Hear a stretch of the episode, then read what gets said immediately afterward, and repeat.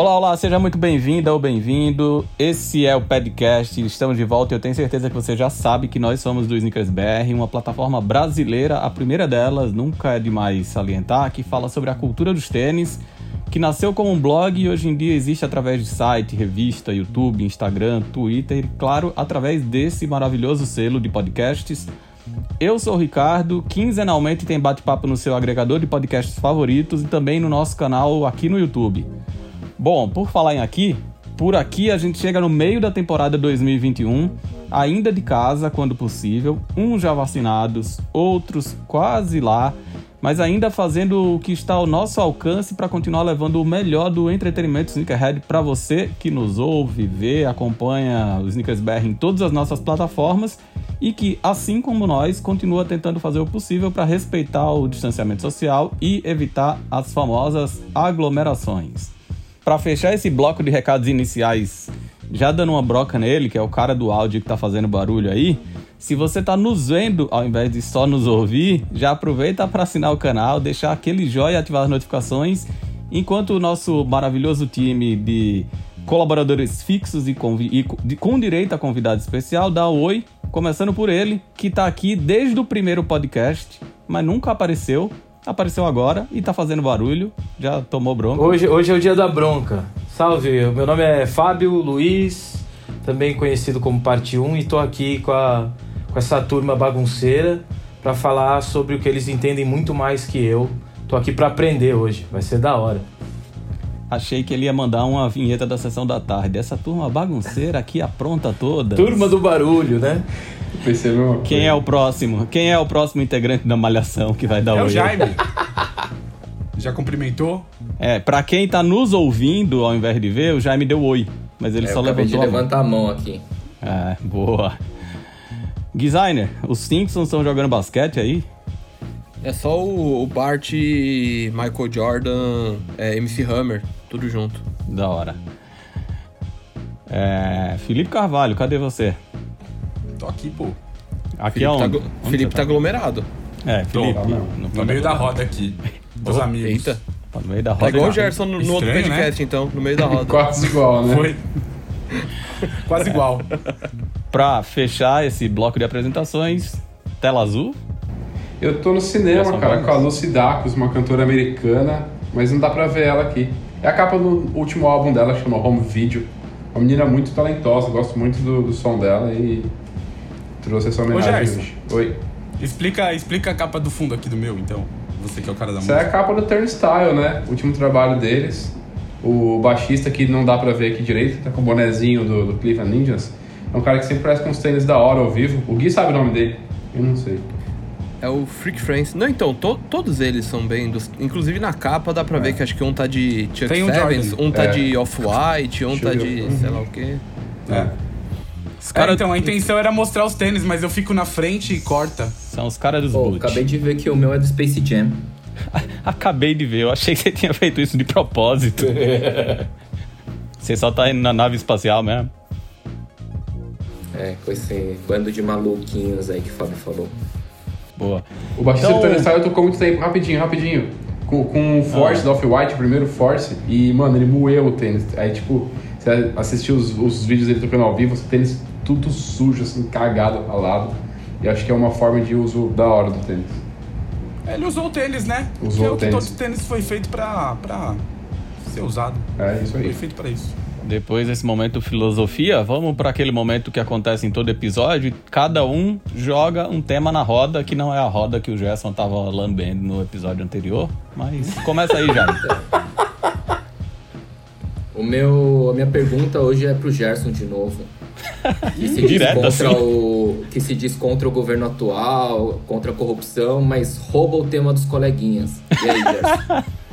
Então, cara, essa questão não foi uma questão de roubo, mesmo porque se for ver é, é, pela ordem, né, senhor presidente, a, a, a requisição aí e, e até a, o comparecimento digital do, do, da pergunta, a minha foi antes, então, embora você tivesse pensado, foi eu que escrevi primeiro, então aí... Devolve metade da minha pergunta. Tá, agora faz a sua Bom. pergunta de verdade. A minha pergunta é sobre projetos brasileiros, aproveitando que a US postou uma foto do Memórias, né? Que foi o o concurso que a gente fez ano passado em colaboração com eles. E aí, né, acho que dá pra adiantar pelo menos que tem mais coisa vinda por aí, com o nome do Snickers BR. É, tem um monte de loja aí também fazendo um monte de coisa, Guadalupe nos 10 anos, um monte de colaboração. E aí eu queria saber de projetos brasileiros, tirando as coisas que envolvem o nome do Snickers BR, qual foi o projeto favorito de vocês? Posso começar? Pode. Deve. Nike Dunk elétrico. Acho que por conta do momento em que aconteceu, sabe? Era tipo. Sei lá, acho que foi quase que o, o, o plano de expansão do Brasil ali, sabe? Mostrar um pouco da nossa cultura pros sneakerheads ali naquele momento. Que, tipo, tinha tido coisa com os gêmeos antes, mas foi bem pouca coisa. Aí tinha aquela parada dos touros lá da Adidas e não tinha se ouvido muito falar de histórias brasileiras. E Ah, aí não, veio o Gil que- Matsui. É, não, eu, eu entendo você, mas teve uma história que é o meu escolhido, que pra mim foi maior que ela, né? Que foi o Brasil Custom, Custom Series. Puta, eu esqueci. É, foi antes Esqueci, do, esqueci. do Dunk eu esqueci, esqueci totalmente. É, quando saiu Não, o Dunk tipo, eu Elétrico, eu já já tava me- no segundo Custom Series. Na hora que o Jaime, tipo, na hora que eu li a pergunta, eu, eu levei pra um lado de colaborações também. Brasil Custom Series, colaborações com os skatistas. Ah, mas aí são pra models, né? É diferente, não é uma colaboração, tipo, de marca com marca. Não, é. Não, É mais a marca assinando um atleta. Eu gostei Mas do Dunk Elétrico na época, mas eu gostava mais da história do que do tênis, sabia? Tênis no pé eu achava estranho. Eu gosto da história e gosto do tênis, acho legal, tipo, os materiais e tal. Mas Brasil Custom Series pra mim foi o divisor de águas, porque como você falou antes, tinha rolado com Gêmeos, que foi uma coisa grande, que foi global, né? Foi na Copa da Alemanha, Uhum. que era com os 1 FC lá, eles fizeram também uma bola que vinha dentro de uma Exato. caixa com o formato quadrado daquela cabeça. As palmilhas amarela. eram pintadas à mão? Não, eram ilustrações deles. Era uma, E- Eram ilustrações só? É, eram ilustrações com os bonecos amarelos deles lá. E na mesma época que. Ou logo depois que saíram os tênis, teve uma exposição aqui em São Paulo na Galeria Fortes Vilaça. Que eles pintaram o prédio inteiro como a caixa onde vinha a bola, com a cabeça amarela deles lá. Foi, isso foi bem da hora. Mas acho que Brasil Custom Series, pra mim, é o eleito porque foi o projeto que colocou o Brasil no mapa sneakerhead do mundo. Até então a gente era só consumidor, né? Então a gente não tinha nenhuma moeda de troca muito valiosa. Por, logo, junto com o Brasil Custom Series, a galera descobriu o, o Dunk Miami. E aí, a partir desses dois momentos, o brasileiro conseguiu ter alguma coisa daqui que os gringos queriam muito. Então a gente começou a brincar meio que de igual para igual, assim. Meu eleito é Brasil Custom Series. Cara, eu ia falar do Custom Series da terceira parte, que é das, das fitas cassete e tal, do Walkman. Que eu gosto. Foi na terceira parte que eu descobri, nosso, que eu conheci a vida e obra do nosso amigo Fábio Luiz. Verdade, eu fiz as, fiz as trilhas, fiz as trilhas. Gostei bastante daquele lá, mais do que dos dois primeiros até, eu acho. Até pela execução dos tênis. Mas eu não sei se pode considerar uma, uma, uma, uma colaboração, se entra nessa parte que o Jaime falou. Mas o Force Tudo é Possível eu acho um tênis muito bonito. É possível. É possível, né? Não tudo é possível. É só. Mas é tudo é possível. possível também. Sabendo que é impossível, foi lá e fez.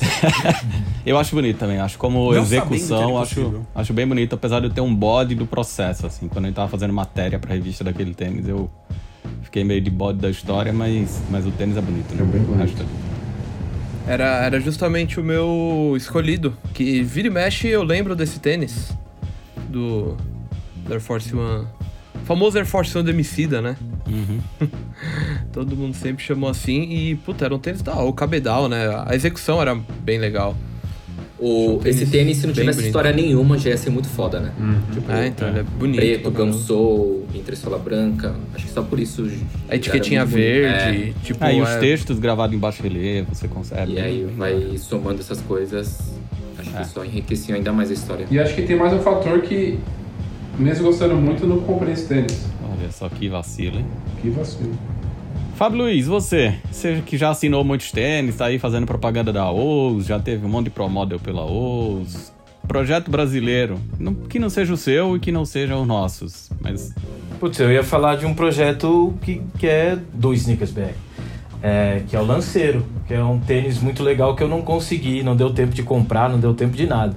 Eu vi, Ah. eu vi na mão de algumas pessoas e no- nos pés, mas eu não consegui comprar. Mas eu acho a história do Lanceiro muito é, importante. Eu acho que o desenvolvimento todo foi bem legal. É, obviamente estou falando não só de vocês, mas estou falando também do Fabrício, que é um amigo desde a adolescência. Ele estava no projeto com vocês e eu acompanhei parte do, do- do- da correria dele para desenhar. Né? Então é um- acho que se eu tivesse que falar, me- mesmo fora daqui, assim, tivesse que falar de uma colaboração de tênis Brasil, eu falaria do Lanceiro. Eu acho que é um tênis muito, muito foda. A história toda é muito. A construção toda. Você não comprou o Air Max, mas em breve você vai ter a oportunidade de comprar outras coisas que continuam essa história aí. Opa! Não vou, não vou falar muito o que é. Então tá bom, Mas- vamos esperar, vamos esperar. E é feito pelo Fabrício de novo, tá? Ah, é mesmo? Só- menino não para, é, menino é cabeçudo. Só para deixar mais um gostinho. É o famoso vem aí, né? Cada hora vai dando, vai dando uma diquinha a mais, né? Cada Se hora o cara vai- que é, fez em- antes em tá, ca- envolvido de novo, não E sei. em plataformas diferentes. Então, se você acompanha o Nicas BR em todas elas, você já pode ir juntando as pecinhas, né? Eu tô começando. É, o cara já tem aí bastante, bastante dica, né? Se o cara, Bastante tipo, insumo. acompanha a gente aí em plataformas diferentes, verdade. Ah, por isso, que, É. por isso que eu colo lá na revista, fica um povo escondendo caixa pra eu não ver nada. Já entendi. Já entendi. Fica quieto, Fábio. Já entendi, cara. Mas é, não tem mais tem. ninguém lá. Ô, Fábio, mas aproveita aí então que você tá aqui, a gente tá falando de projeto brasileiro, só estendendo um pouquinho o tema do, do Jaime, e fala sobre como foi essa sua participação que eu falei no Brasil Custom Series 3. Você fez a trilha sonora, né? Eram os tênis que falavam da relação do skate com a música.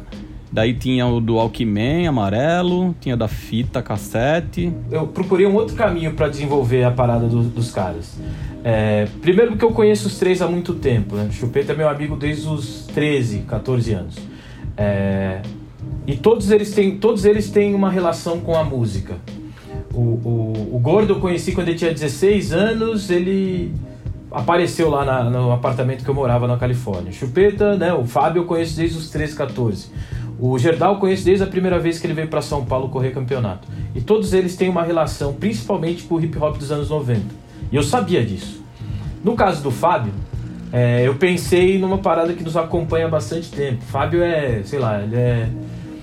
Se ele não fosse skatista, ele seria baterista. Então ele tem uma história que num, no primeiro show do Helmet no Brasil, ele deu um jeito de pegar as baquetas do baterista. É, quando eu comprei minha primeira bateria, no dia que eu montei, ele colou em casa para tocar também.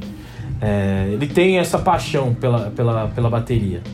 Então, pro Fábio, eu fiz uma parada muito ligada aos ritmos brasileiros e tal, as coisas que ele sempre curtiu. A gente chama, Essa música era mais da hora. a gente chamou o Be- Que era meio batucada. é uma batucada. A gente chamou o Beto, Beto Repinique, da Vai Vai, pra, em cima de uma construção que eu fiz ali, de, de um arranjo que eu fiz, ele tocar tudo e substituir todos os timbres eletrônicos por timbres acústicos, né? E aí, ao invés de eu, de eu, de eu ficar ali naquela posição de produtor arranjador, é, a gente fez isso em três sessões. Eu chamei o Fábio para participar. Então ele ouviu e falou assim: e esse instrumento aqui? Qual o barulho que ele faz? Pode colocar isso na música em tal lugar? Ele foi montando. Obviamente tinha coisa que não, não batia direito com o que a gente tinha feito. E eu ia. Com a cabeça. É. Com a cabeça dele, É. que é coisa que não É, batia não direito. batia direito e aí a gente foi mudando o arranjo pra conseguir fazer ali o que ele queria. No caso do, do Gerdau, a gente fez uma homenagem ao DJ Primo, que, que, tinha, que tinha falecido há pouco tempo. E no caso do Gordo, ele tinha a parada do. Ele tinha a parada do, do- dos fones e dos, dos Walkmans, ele era um moleque que eu achava estranho. Quando ele era bem novo, ele já andava com aqueles fones grandes assim, né? E, e- e andava de skate mesmo, dando os slide de back e tal, com fonão. Eu falava, "Ô, moleque doido, não dá pra andar com aquele fiozão. Hoje em dia não tem mais fio, quer dizer, eu gosto de fio, mas pode comprar fone Bluetooth e tal. Então na época isso me marcou, que eu lembrava muito do gordo com um moletomzão assim, né, por conta do frio de Porto Alegre, e andando sempre com uns fones bem maiores que a cabeça dele. E aí a gente foi por esse caminho. É, mas é basicamente é, contando a história de amor que os três tinham e eu compartilhava desse amor é, pelo, pelo hip hop dos anos 90 e no caso do Fábio especificamente a parada da, da, da bateria, da batucada, coisas que ele curte. Fábio pira nessas instrumentos de percussão, sempre curtiu. Uma coisa que eu fiquei pensando é das baquetas dele. Fala, "Não, deu um jeito de, pegar as baquetas. Fiquei imaginando Deu- o cara Deu uma procurando na hora do show, tá ligado? Deu uma Pô, voadora cadê, no maluco mano? da bateria. Não, não, no final, no final do show, aquela parada ali, ele ia, ia doar pra alguém e o Fábio cortou a fila e falou: Não, sou muito fã, preciso ter isso aqui. E ele tem até hoje, Acho tá guardado só- em algum lugar da casa dos pais Acho dele. que só ele era fã no show. Só. Não, eu digo, ele, ele era o mais biruta dos fãs, com certeza. Aí, Aí, Gui, ó, aí, aí é bem provável. Só um lembrete, Gui, tá gravando esse programa, vai pro ar, é um podcast, vê se não briga com o Fábio até o final da edição. Não, Você já começou a provocar cedo. Só queria aproveitar, tu falou do Helmet, de ser fã e tal, e não estar presente hoje aqui, mas na minha mente, nesse, nesse comentário, o Douglas. o Douglas é fã de Helmet pra caramba.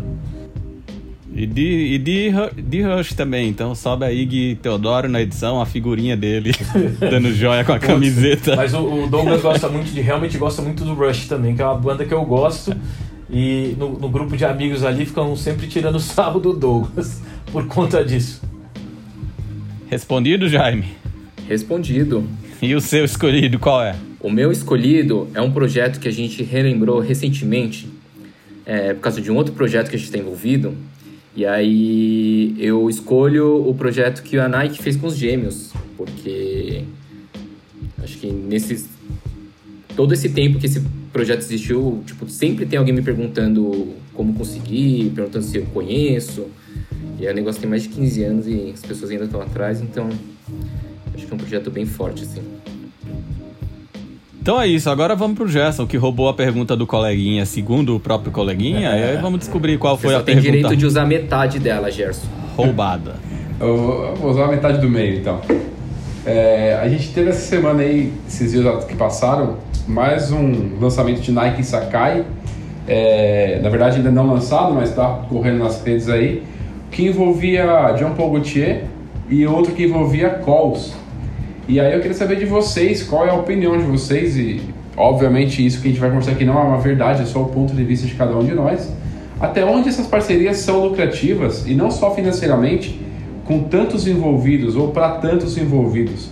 E até depois que fiz a pergunta, eu lembrei de uma outra que teve pouco tempo atrás, que foi é, Nike, Off-White e Futura, né, também, que segue uma linha parecida com essa. Eu queria a opinião dos presentes. E, tem rumores de Nike Sakai Cloth, Nike Fragment Travis, acho que Nike Fragment. Nike Sakai Fragment. Nike Sakai Fragment. É, será que o terceiro elemento é necessário? Era essa a pergunta que eu ia fazer. Eu vou começar respondendo então, porque necessário nenhum é, mas eu acho que vários desses a história faz sentido. Porque, por exemplo, se você for olhar Nike, Sakai e Jean Paul Gaultier, a história é que é, Jean Paul Gaultier está convidando várias marcas para fazer releituras de peças icônicas deles, dele, da marca dele, no caso. E aí, é, a Sakai é uma das convidadas, mas já, já rolaram outras. Então a Sakai redesenhou o perfume dele, redesenhou uma jaqueta bomber e, por consequência, incluiu os tênis. Com a Cloth, apesar de ainda não ser oficial, a gente já viu fotos que são o El de Waffle, né, da Sakai, em cores clássicas de colaborações da Cloth. E a mesma coisa da Fragment. Então deve ter alguma coisa aí de, de alguma comemoração da Sakai com essas marcas asiáticas, alguma história que vão contar. Necessário, acho que não é, mas quando faz sentido, não me incomoda, não.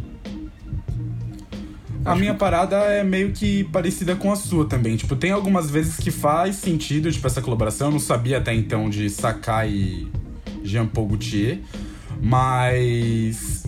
Tipo, Fragment. É, Jordan Fragment e Travis Scott. Tipo, claramente tem o nome do Travis Scott ali só pra botar um peso a mais que, sei lá, por já ter Fragment não era necessário, mas os caras vão e ainda, tipo. Então, mas não é a mesma um coisa. cara. Assim, apesar de terem criticado esse do Travis, não é a mesma coisa que é, é o Jordan do Travis Scott nas cores do Jordan da Fragment. Né, o branco, Uhum. azul e preto. Pra mim é meio que a mesma coisa, assim, do Fragment com a Sakai, por exemplo. É o El de Waffle da Sakai, numa cor imortalizada pela Fragment, que é aquele azulzinho.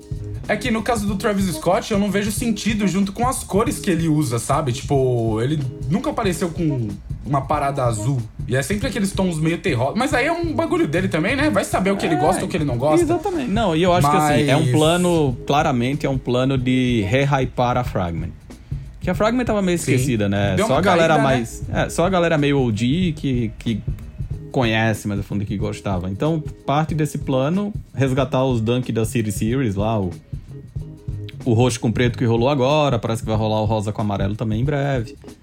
E aí meteu a Fragment pra galera da nova geração que curte o Travis, né? Sim. É E isso. Kaos e Sakai Nike. Então, é a mesma coisa. É uma coleção da Sakai em colaboração com o Coles. É, que tem, é, teve essa, né? Tem roupa. O tênis é só o complemento. É verdade. Lembrei. Que a propósito não são bonitos, mas eu gostaria de ter pelo Coles.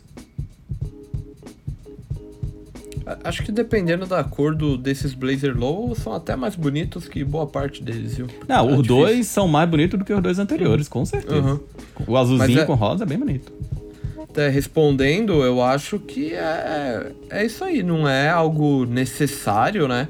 O que eu fico curi- que nem nesses casos, a gente tá meio que apontando um dando uma tentando imaginar, né, qual seria a explicação, o que que tá por trás. Tem muitos projetos que é, eu desqualif talvez desqualificaria e acharia que é só questão de pôr um peso a mais, mas sempre fico curioso pra saber o processo, né, Pra saber se de fato todas essas pessoas que estão sendo apontadas, né, o que cada uma fez, porque às vezes você fala, puta, Cara, a maioria não fez, porque, assim, essas marcas têm direção criativa. E direção criativa é o que o Virgil fez no livro dele. Tipo, eu comprei, chegou recentemente e tem vários prints das conversas de WhatsApp.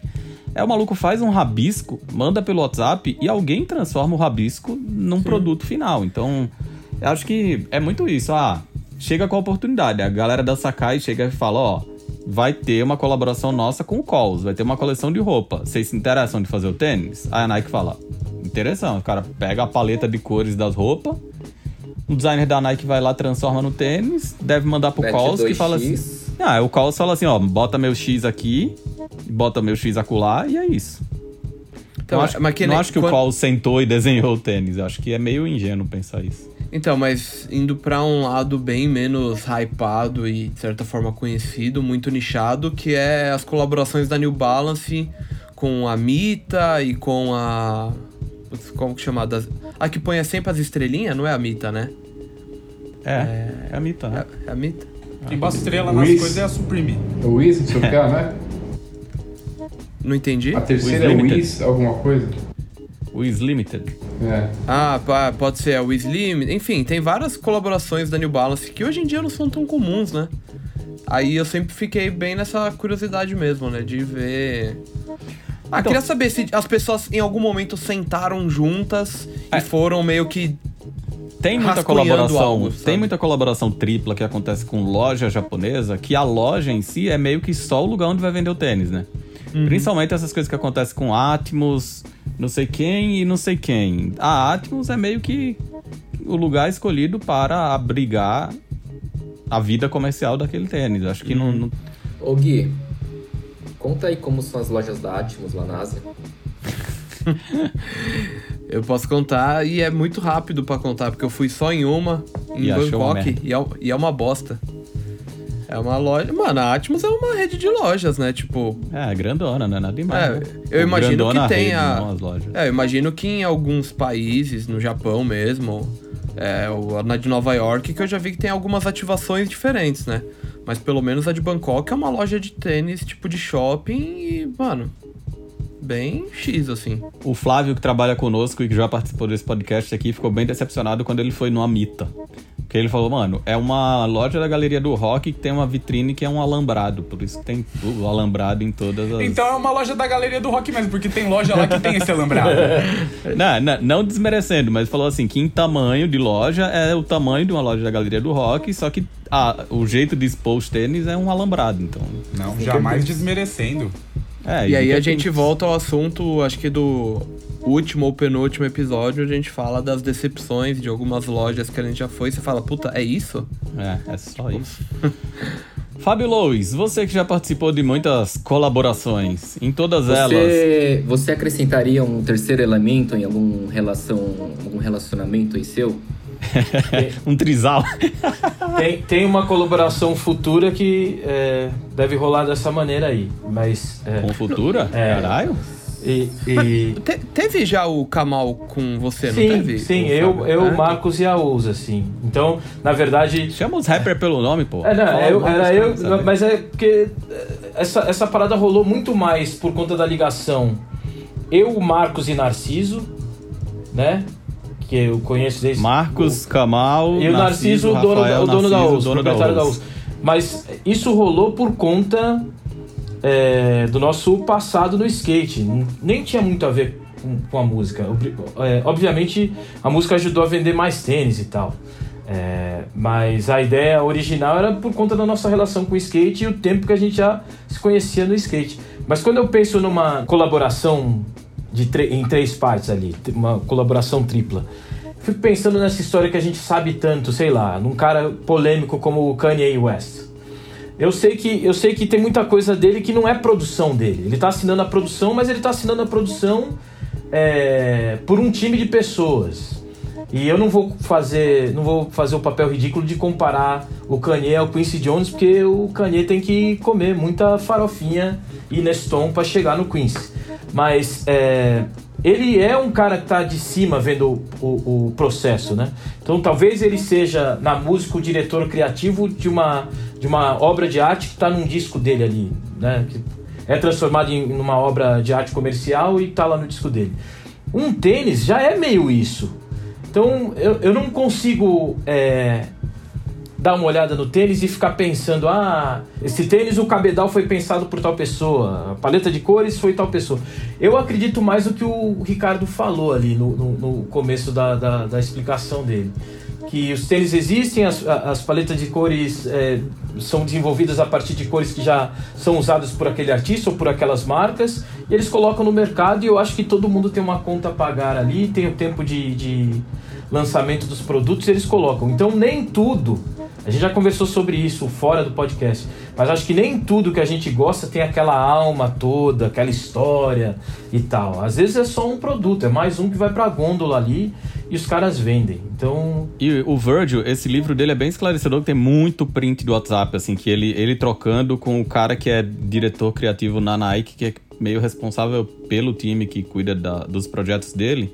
Que agora ele até tá acreditando, né? Tem um, um Instagram que ele sempre marca, que chama Architect, Architectures, eu acho, alguma coisa assim. eu tô seguindo esse Que é, é, é- é o que fez a divulgação dos Dunks, né? É, então, que é o time criativo dele dentro da Nike, que toca aquele. E tinha um outro Instagram que chamava Teams, Teams, Teams, que também era de, um, de uma galera de design da Nike que ficava mostrando os projetos onde eles estavam envolvidos, né? Então, é isso. Tem um, um time dentro da Nike que cuida de Sakai, tem um time dentro da Nike que cuida de Cactus Plant, tem um time da Nike que cuida do Travis. Inclusive, um cara que era bem bala da Jordan Brand saiu ano passado e agora é diretor criativo do Travis Scott. Então deve ser uma galera que cuida só dessas coisas de colaboração. E aí passa por eles pra dar um double check, né? E falar, "Ah, vai ficar assim. Você falou desse Tim Tim Tim, aí eu lembrei, eu ia falar justamente dele, que eu lembrei que é, é Sixteen que fala. Ah. Que é Tim, é, são seis vezes Uau. Tim e fui ver aqui. O último post é de novembro de 2020. Então pediram pra eles pararem de, de falar sobre. É. Mas tem o do Virgil. O do Virgil que é o Architecture, Architect, alguma coisa assim. Eu sigo. Ah. Mas eu acho que isso é meio louco, pra, eh, sabendo um pouquinho da cultura dessas marcas, de ter um perfil aberto numa rede que mostra parte do processo. Que eles. Ah, mas é combinado, né? É combinado. Não, não, é, não é sem combinar, não. Entendi. Alô, Easy Máfia? É, is- é isso aí. Gerson, satisfeito com as respostas? Satisfeito, cara. O que, que você acha? Você que é sempre o. Eu, eu tenho duas opiniões diferentes que eu não sei se elas convergem e não sei nem se elas deveriam convergir. Mas eu acho que você até um pouco do que você falou assim, mas é, tem gente, tem um monte de pessoas no mundo que nunca ouviu falar do Cox. Tem um monte de pessoas no mundo que nunca ouviu falar da Fragment. E aí você coloca com nomes como Sakai ou como o Travis Scott, você acaba fazendo que as pessoas conheçam isso. Por mais estranho que possa parecer, tem pessoas que ainda não ouviram falar. Eu até estava ouvindo uma música de manhã hoje e eu fiz esse paralelo, assim. É uma música que ela vinha em 4x4 o tempo inteiro e antes do refrão ela vinha num 3x4, uma quebradinha que é bem, bem coxa, assim. Cara, imaginei um Vira uma, tá ligado? Tipo, vira uma É, no A música vira uma valsa no meio. Ela dá, essa, ela, ela dá esse, esse estranhamento, né? Tu, tu, tá, tu, tu, tá. E aí é, eu pensei, puta, isso é tão batido, mas tem alguma pessoa que nunca ouviu aquilo.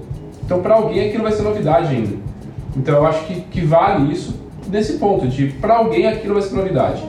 Ao mesmo tempo, eu acho que quando você coloca nomes tão grandes, tão pesados, você espera al- algo mais. E aí a hora que você vê um negócio que tipo é só esse, essa maquiagem, pelo menos pra mim, traz uma, uma decepçãozinha, assim, sabe? De putz, esperava um pouco mais e veio mais do mesmo. Mas eu acho que tipo, faz parte do jogo, é é uma forma de se criar algo que vai ter muita energia, muito desejo e não vai se gastar tanto tempo assim. E eu acho que funciona. E aí, acho que só pra fechar a minha participação, o Virgil, a gente vai falar um pouco dele mais pra frente nesse episódio, mas eu acho que ele tem feito isso com muita inteligência, assim, de usar é, as plataformas que ele tem hoje em dia na mão pra dar visibilidade pra artistas que ele admira. Então, as trilhas do desfile dele, da Louis Vuitton, sempre as primeiras foram assinadas pelo Benji B, que é um produtor que ele gosta pra caramba. É, ele fez colaboração com o Futura, que é aquele dunk que acabou nunca saindo, mas ele desfilou as peças e teve coisas do Futura. Então, pra mostrar o Futura pra uma geração que talvez não conhecesse o maluco que é, tipo, lenda da, da- do grafite nova-iorquino, assim, né? Sim. E é, acho que agora também ele, ele no desfile da Louis Vuitton, é, evocou o trabalho de um outro artista preto. Então ele tá, ele tá usando as plataformas dele para dar visibilidade para um monte de gente que, que ele gosta. E eu acho que isso é legal, assim, apresentar essas coisas para nova geração. Então você pega. Ah, tá todo mundo querendo comprar os tênis da Sakai por puro hype? Beleza, vamos usar o tênis da Sakai para contar um- uma história a mais. Eu acho que é, acho que é válido, acho que é legal. Bora em frente então. Designer, aquele, aquele tema que entrou aqui, eu tenho certeza, aos 44 do segundo tempo.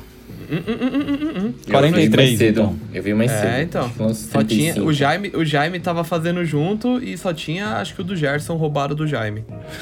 Vai. É. Não, se apro... ah, eu ia fazer meio que um tema. Fazer uma pergunta sobre tênis olímpicos. Tênis não da marca Olímpicos, né? Tênis é, conectados com os Jogos Olímpicos. Mas na verdade eu ampliei um pouco mais e. Queria falar, tipo, sempre teve muitos eventos, seja eles esportivos ou de entretenimento, que foram tema de lançamentos especiais, né? Até o próprio Gerson falou do lance do, do Caprichoso e Garantido, que também são é, temas de Felipe evento... que falou, não foi o Gerson. O Felipe, é. É, tema de. Enfim, são, são- é um evento muito grande, né? É, pelo menos na, naquela região, na história do Brasil como um todo. E o Brasil e o mundo, né? É, tem muitas histórias que não são tão conhecidas, não são muito contadas. Então eu queria saber se vocês conseguem pensar em algum tipo de evento, algum tipo de festa, de comemoração que gostariam talvez de ver como tema de um tênis. Timberland Barretos. Eu sabia que alguém ia falar isso. Que que é isso, Eu mano? Sabia que alguém ia mandar um rodeio de Barretos aqui. Não, não, não, acho que Timberland não podia ser uma bota tipo aquelas mais Chico Bento. Zebu jeans. o nome do modelo. Zebu. É, Zebu. Zebu. Uma Chelsea uma Wood. Zebu. Então, mas é bem capaz que já tenha, né? Ah, deve É, esse que tem uma que deve vender ali com um carimbinho barretezão. Meu Deus do céu, cara. Esse nome é maravilhoso, mano. Aí atrás tem o. tem gravado em laser o mano que fica encostado com o pé na, na parede, assim, tá ligado? O cowboy. Ele no cara pé e a mina no outro, né? tem um É. evento que eu criei, só que eu não vou falar dele ainda. É. Porque isso. eu acho que vai ter colaboração com eles, né? Porque sou eu que tô criando o evento e aí tem certeza. aqui essa, essa mesa de rapazes aqui que gostam muito de sapatos, então vocês vão ver aí o, o grande evento 2022. Não vou revelar o nome porque Tomara que em 2022 a gente possa voltar a frequentar eventos, né? eu, eu vou falar aqui o nome. É o Comic Co Experience. aí Saudades. cada um sabe, Sabe faz seu si. julgamento aí. Mas tem, um, tem um propósito o evento. e- Tem um bom fundo social. Tem. Tem. Tem. E aí, Gerson? Qual o evento que você gostaria de ver transformado em tênis? Queria ver a morte do Bolsonaro transformado em tênis. Meu Deus! Porra, ia ser louco, hein? A cabeçona rolando na língua. Pelo menos Aquela- aquelas, aquelas botas com a piqueira de ferro, tá ligado? Cheio de sangue. Meu Deus. Dar uma picuda na cara dele. É. Fábio Lois, fala aí, um evento que você gostaria de ver transformado em tênis. Eu acho que tem alguns discos clássicos da música brasileira que mereciam é, virar tênis, virar produtos pra gente usar no dia a dia, fora camiseta, boneca, isso a gente já tem, eu pelo menos tenho bastante. Mas eu fico pensando que tinha aquela época dos festivais, né? Muita gente saiu dali. É, tava lembrando esses tempos do Emílio Santiago. Eu vou falar só de gente antiga aqui. É, é, mas é, a gente pode falar, Põe pode falar do nisso. Simonal, pode falar do Tom Zé, pode falar de. Nossa, pode falar do Zimbo Trio, pode falar do. Tem muita coisa. Do próprio Tim Maia. É, então eu acho que a cultura dos festivais, né? De onde começaram a, a, a usar o termo música popular brasileira, eu acho que essa história não foi traduzida em produto para nenhuma geração. Não estou dizendo que é para fazer um, um 752 da Vulcabras do, do, do, do Tim Maia, não é isso. É- é contextualizar e, e, e, e também trazer para agora essa conversa, porque o, o Tim Maia não é um total desconhecido dessas gerações mais, mais novas é, de brasileiros, então tem um caminho. Então eu fico pensando que os festivais, os grandes festivais da música popular brasileira, ou artistas é, famosos dessa, dessa época, é, não só Caetano e Gil, mas tem Elis, tem o, o Simonal, tem o Tim Maia, tem, Ô, tem uma Fábio, rapaziada, cara. é, recentemente teve um, Rapaziada, tem a Adriana Também, e a a rapaziada. Adriana e a Rapa. Mas ela é mais nova, mais nova. rolou um filme recentemente, acho que é do Netflix, não sei, ou se foi vendido pro Netflix, mas é tipo um documentário de um festival de música brasileira que aconteceu nos anos 70, numa chácara, meio que no interior de São Paulo. Você já viu essa parada? Não, não tô sabendo disso Então, não. tem- é, é meio que um festival de música brasileira. E aí eu ia falar pra você falar o nome dele, pra dar um nome aí, que você não falou festival nenhum. Pô, eu falei dos festivais em geral pra- porque é, eu, eu- eu- Festival dos festivais. É, eu tenho, eu né? tenho uma, eu tenho uma razão para não ter falado o nome de nenhum deles. Primeiro que dois dos grandes são ligados a um grande grupo de mídia brasileiro e a gente não tá ganhando para falar deles. E outros três, quatro são ligados a empresas do, do ramo petrolífero, e etc e tal. Então não estamos ganhando essa grana para falar dos caras não. O importante o são os único festivais. festival, o único festival dessa, dessa coisa que eu me lembro foi, eu acho que o último que a Globo fez, que teve lá a TT Espíndola, que tinha um grupo de música infantil que chamava Os Abelhudos. Os abelhudos que são. é, dois dos abelhudos são filhos dos Golden Boys. Do- de dois dos irmãos dos Golden Boys ali. Que eram da banda. do- de uma das formações de banda do Jorge Ben, quando ele ainda era o Jorge Benjor. Eu não, lembro é, do, da do música, Jorge não tenho a menor lembrança da Ben, na música. verdade. Eu não tenho a menor lembrança da música, mas eu lembro que tinha esses abelhudos. Um festival de música bom que a Globo fez foi o Amigos também, né? É. Você tá levando. Isso é sério ou é barretezão? Mas você não gosta de música sertaneja, Fábio Luiz? Não, eu É, gosto Fábio, de, qual o problema gosto de- seu com a música Aí sertaneja? eu vou falar o que meu pai sempre fala. Eu gosto de música caipira. Tinha um Carreiro e Pardinho, Trio Parada Dura, de serta- Louco. os sertanejos são Não, não, não, eles, não, eles não, são os sertanejos. Jaime Ra, o que é que você gostaria de ver transformado em tênis? Então, quando o, o Gui, eu li a pergunta do Gui, ele não tinha editado ainda. E aí a resposta que eu preparei é um evento meio esportivo. Que é uma parada que chama Chase Tag. Não sei se vocês já viram. World Chase Tag. É tipo um pega-pega parkour. E aí, sei lá, podia ter um tênis dele. Pega, pega parkour. É, Ô, louco.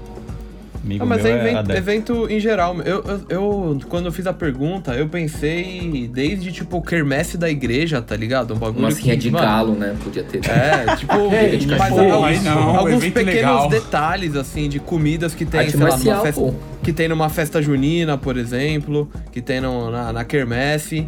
E tem mais alguma. Ah, não, e não foi por querer, mas agora eu até lembrei de uma. De uma matéria que fiz pro, pro, pro nosso site hoje, o www.sneakersbr.co. É, de uma colaboração da, da, da Salomon com a The Broken Army, uma loja. E eles criaram um novo modelo e esse essa primeira Colway é inspirada num evento que acontece nos Alpes suíços, quando as vacas, que depois de quatro meses pastando nos Alpes, elas voltam às planícies. Aí quando elas voltam tem esse evento, as vacas todas meio ornamentadas, tipo umas vacas meio Midsommar, Elas saem sabe? e voltam vestidas, tipo, sozinhas? Aí é loucura. Aí tipo elas É, meio mas que podia ter adentram- um pack de São João só sobre comida de milho. Aí tem É, o tênis então. do, da pamonha, o tênis da canjica, o tênis do bolo de milho, o tênis do milho assado, do milho cozido, Tá do... Nossa, estamos tem- dando, tamo dando munição pra Pô. qualquer marca nacional aí explorar, hein? É. E eu lembrei de duas coisas que já rolaram. Vans e Warped Tour, né? Já teve. E Nice Kicks, Adidas e Woodstock. Woodstock, é. Teve dois Woodstock, inclusive, né? Dois. Dois pra Boost. Teve o da Ah, dá sola pra- preta e o da sola branca. Teve os Adidas do Pharrell do Festival das Cores lá, né? Do É, Holy. bem polêmico Sim. isso aí, né? Do Road Uhum. Festival, porque ele fez primeiro o branco, depois fez os coloridos, e aí acusaram de apropriação Aí deu um cultural. negócio ruim pra ele, né? É, acusaram de apropriação cultural e tal. Mas enfim, a- eu acho que o Brasil tem muito dessas festas muito características, né? Até um lance meio local, que dependendo aí no futuro, quem sabe, né? Com o crescimento do mercado não surjam. Ó, boas mas histórias. vale, vale dar o, o crédito aqui. A Guadalupe tá celebrando os 10 anos deles, fazendo pro- projetos todos ligados à cultura Uhum. brasileira, né? Então já saiu o Converse do Bom Retiro, teve a cachaça de Jambu, Tem- eu, tô- teve eu tava com ela acesa até agora, aqui a vela. Não dá. a vela, a Aqui, ó. vela de Não tá pitanga. focando, agora tá focando. É, agora boa. Não tá focando. meninas. A vela de pitanga, o que mais? Teve, já teve um monte de coisa. A gente- E tem outras coisas que a gente já viu que não pode falar, mas que vão explorar bastante do que a gente falou aqui de cultura brasileira. Vem aí, um novo conceito em colaborações. Inclusive, uma com o Snickers BR, já que o Pedro falou aqui, já que vai ter, a gente pode dizer, né? Vai ter uma colaboração com o Snickers BR. Olha aí, os brabo. Felipe O meu Carvalho. aniversário podia ser um evento. Mas seu aniversário porque é um evento? Como assim? É, acontece na mesma frequência que as Olimpíadas, e as Olimpíadas sempre tem produtos temáticos. Como assim? É, Então tá, você vamos nasceu em ano bissexto, é isso? 29 de fevereiro. Mesmo dia do Marcos, mano. Que loucura. Olha lá. Do Camal. Aí, a terceiro coincidência, elemento. rapaz. Ainda, Eu, collab. Jaime, Kamal e alguém. Achei que era o goleiro, Bolsominion, arrumado. Não. que tá doido. isso, não. Tira esse povo daí, meu. Bora, Felipe. Vamos avançar, Bora. senão vai ter 35 horas esse podcast. É, eu vou fazer a minha pergunta e a introdução dela já é meio que a minha resposta. Tá bom. Ah, beleza, Bom. valeu. Próximo. Falou. Não, é a minha resposta. Eu quero saber a de vocês. Ah, Tá bom?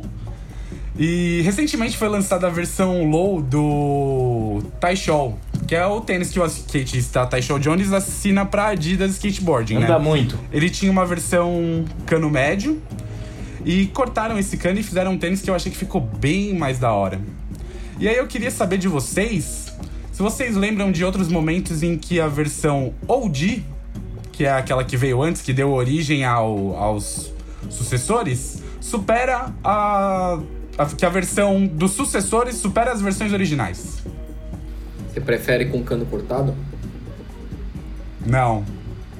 Eu prefiro ele bem acabadinho. O cano cortado é o Sakai, eu já disse que não gostava no episódio passado. Inclusive, eu tenho aqui que retificar uma informação. Consegui o Air Jordan. É verdade. Low Neutral, Neutral Grey. é, agora pode parar de usar o Air, Jordan 1 Low Shadow. Consegui. Vi o Felipe isso. na terça-feira estava fazendo uso. Então, Tá, tá tudo ok. É, eu só substituí. Ó, vou te contar que a minha resposta por falta de uma melhor vai ser a- a- que nem a sua. Eu não tenho nenhum Toy Show do primeiro, nem achava legal, e eu peguei o, o Low agora e achei bem da hora. Bem buni. Cara, eu Se acho que o... Fala aí, Gerson. Quem fala? deixa que eu falo então. Ah, para o meu, é, não é necessariamente algo que eu gosto muito, mas eu achei legal quando colocaram React no Air Max 270. Que o Air Max 270 em si eu não achava muito da hora. É, e o React eu achei que foi um upgradezinho tecnológico visual bacana. Ah, e falei também na terça-feira é, com o Gerson sobre o ZX2K Boost. Eu achei o 2.0 ainda mais legal.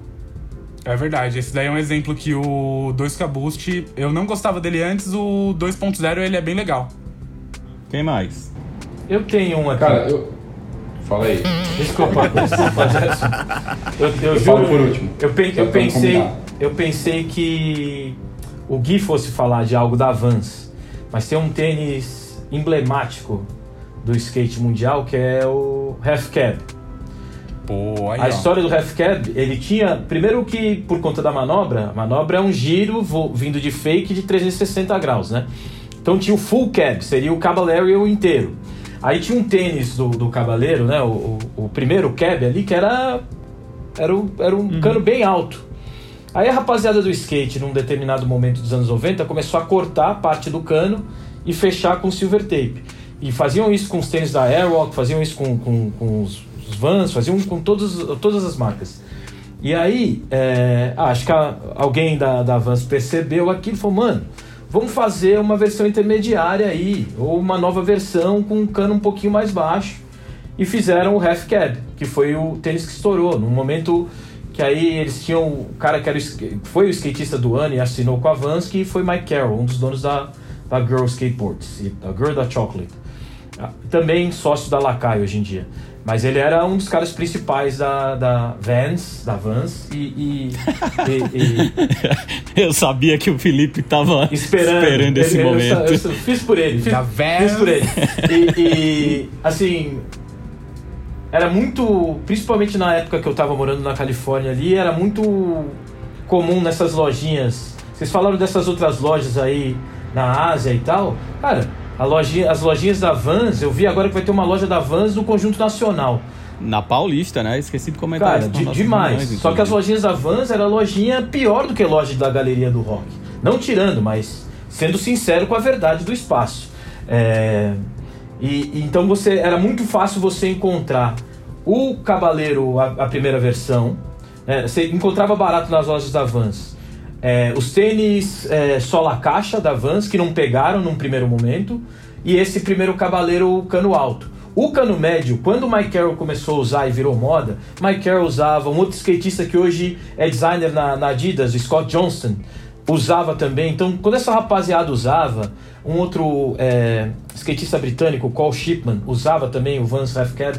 Quando essa rapaziada começou, a usar o tênis, não cortando o, o, o cano, mas já a versão nova, aí o Half Cab ficou caro e ninguém queria saber do Cabaleiro, do Full Cab, né, do, do Cabaleiro normal. Então foi uma, foi uma mudança assim, como, como a pergunta... Inclusive, quando a, esse tênis comemorou, sei lá, 20 30 an 20 anos, é, eles lançaram o Full Cab, lançaram uma versão do Full Cab cortada e com, Com silver tape. aplicado o Silver Tape. E Então, em foi colaboração com- com... a Supreme, né? É, então, foi com a Supreme. Era cortados pelo próprio Cabaleiro Caramba. e colocado a fita e o resto do cano ia junto, inclusive. Esse cara é muito legal, mano.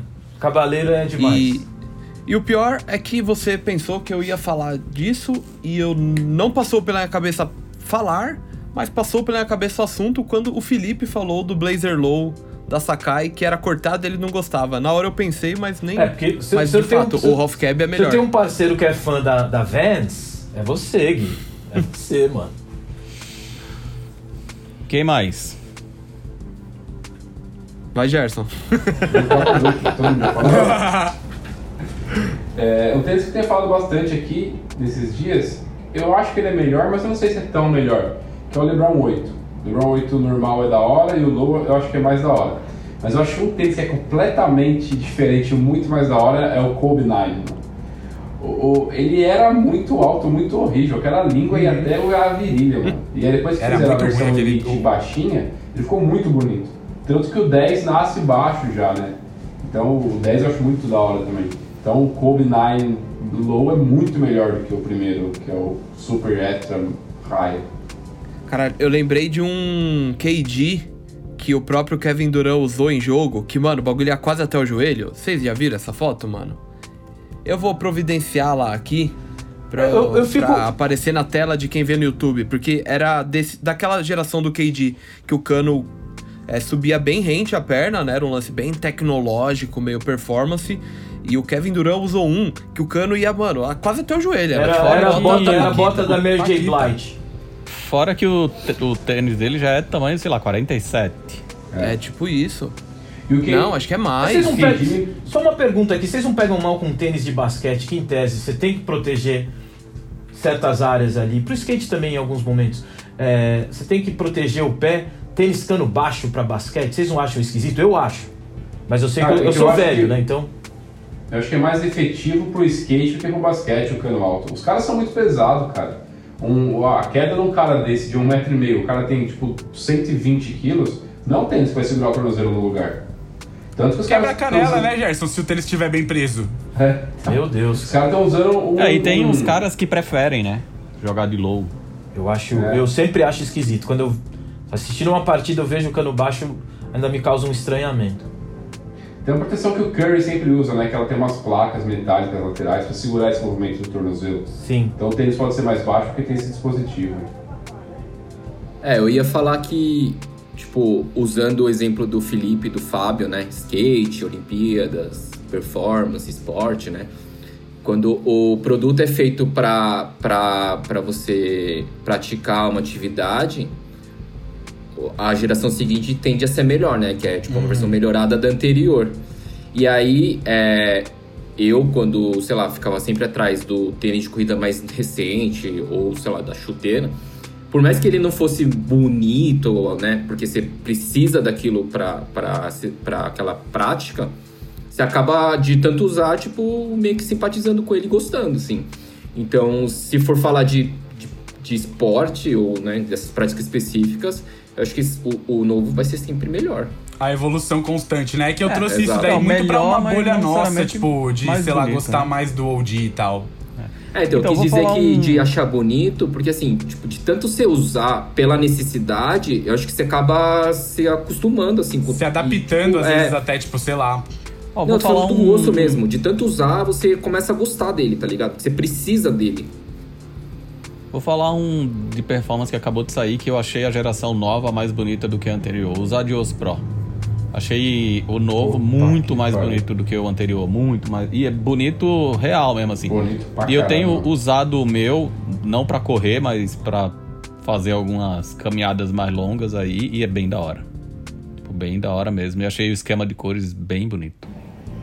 Tanto o X quanto o outro, os dois são muito bonitos. Bom, agora vamos chegando ao tema principal do nosso bate-papo quinzenal, que eu batizei Pô. de. Ah, Mano, posso dar uma mijadinha? vai, vou. Normalmente eu não faço isso, mas é que Vai, eu tô voa, muito voa, apertado. Vou que eu vou acender essa luz aqui na minha frente. É, não então. para nada, eu já volto, peraí. Ah, eu É. vou mijar também, então.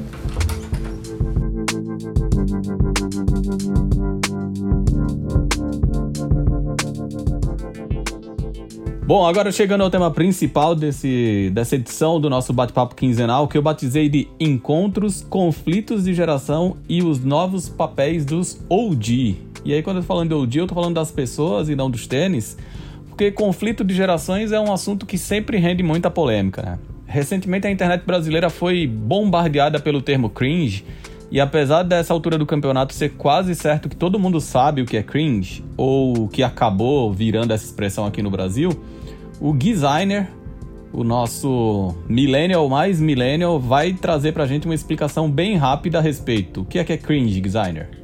Cringe, basicamente, é aquele lance que te faz. A, a vergonha alheia, entendeu? É um negócio que é vergonhoso, que. que já tá fora de. Já, já. é antiquado, vamos dizer assim. É, e acho que é um passo além do antiquado. É tão antiquado que faz você sentir vergonha alheia, né? Sim. Faz os novinhos sentirem vergonha alheia.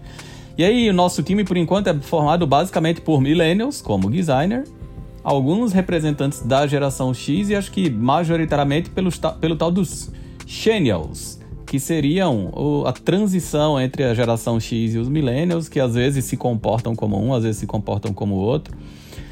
E tem também o estagiário, né, que é o nosso único representante da bendita geração Z.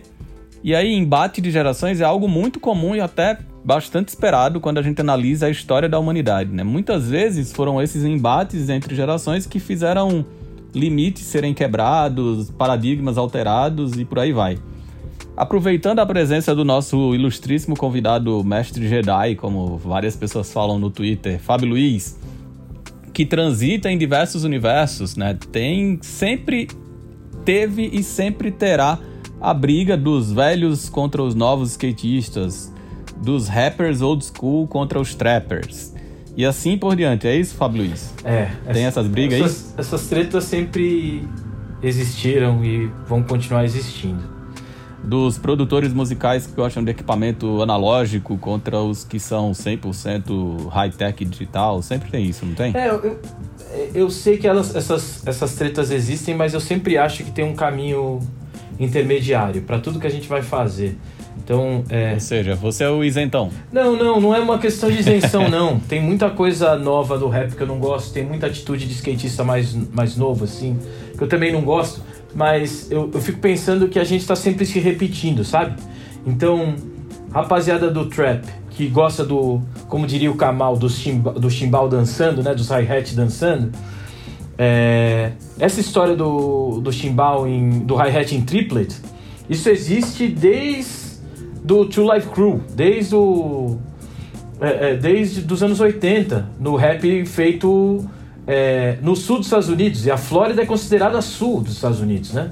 Então você pega o Two Life Crew, que já era música é, com apelo sexual lá em cima, falando da, da, da do, do, tamanho da, da bunda das minas e tal, já era essa história. Então tem muita coisa que a gente tem que sempre é, levar em consideração a história. Tem uma rapaz. Mas calma, calma, calma, que você tá oh, avançando nossa discussão. A Flórida é o sul dos Estados Unidos ou o norte do Brasil? Você tá querendo, calma, você tá querendo me arranjar uma confusão, é isso? Calma, calma. É, é um e outro, consequentemente. Bora avançar aqui. Então, com a cultura sneaker não seria diferente. Tem sempre os novinhos que defendem o Jordan Mid como sendo a porta de entrada na cultura sneakerhead. A velha guarda que reclama da qualidade dos materiais dos tênis de plástico. Ou de não conseguir comprar mais um par, e assim a gente vai, dia após dia, uma briga atrás da outra. Por outro lado, muito, muitos dos OG de hoje, ou seja, as pessoas velha guarda, velha escola, que são considerados velhos, boomers ou qualquer termo que o valha por essa nova geração, começaram a ocupar cargos de muita importância em grandes empresas, como é o caso, por exemplo, do Virgil Abloh na Louis Vuitton, do Kim Jones na Dior, do Kanye West na sua Easy, por aí vai. Gente sobre a qual a gente já falou bastante aqui nesse podcast e que tem promovido uma espécie de hackeamento, se é que essa palavra existe, do sistema, levando códigos das culturas que nasceram nas ruas para ambientes que eram dominados antes somente pelos executivos especializados em fazer planilha. E por consequência, essa galera mais velha acaba influenciando muito, muitos dos novinhos que dão as caras na internet, né? É, a gente mesmo já foi acusado aqui nesse podcast de ser um bando de velho reclamão mesmo que isso tenha sido uma brincadeira de um ouvinte, e é desse eterno conflito entre noobs e OG que surgem as minhas perguntas da edição. Quero saber, qual é o papel dessa velha guarda ou desses OG na perpetuação de uma cultura, seja ela qual for? Fábio Luiz, o que é que você, que é um rapper com mais de 40 anos, tem a oferecer, na sua opinião, para essa nova geração de músicos, produtores e afins que às vezes tá, para usar o termo popular, cagando e andando para quem veio antes deles? A, prim a primeira coisa, por conta da minha experiência, que eu posso oferecer para as gerações mais novas, é tudo que eu aprendi nesse tempo, né? Porque tem uma, uma parte é, que nunca muda, né? Que é a parte comercial. É, a gente usa para baixo e para cima esse termo de arte comercial e tal. A gente faz a música uma vez só e, e ganha dinheiro toda vez que essa música é repetida, né? Quando ela é tocada num, num, num serviço de streaming ou, ou, toca na rádio, que tem as taxas de sincronização e execução e tal.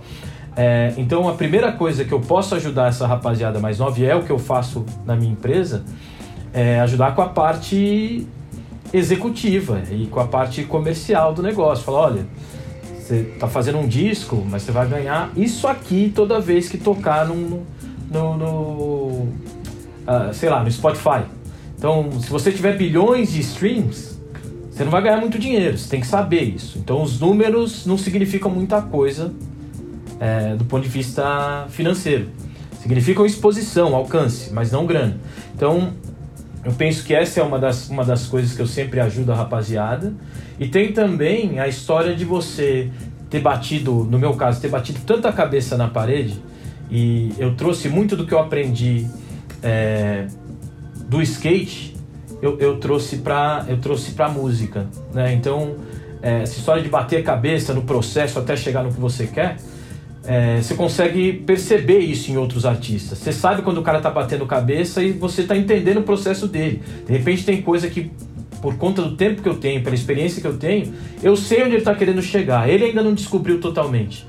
Então minha cara é ajudá-lo. Minha cara é virar para ele e falar assim: olha, tem esse caminho aqui. Você pode ir por aqui. Tá com sono, designer? Oi? Tá com sono? Eu tô. Acorda aí, Caralho. pô. Acorda aí, pô.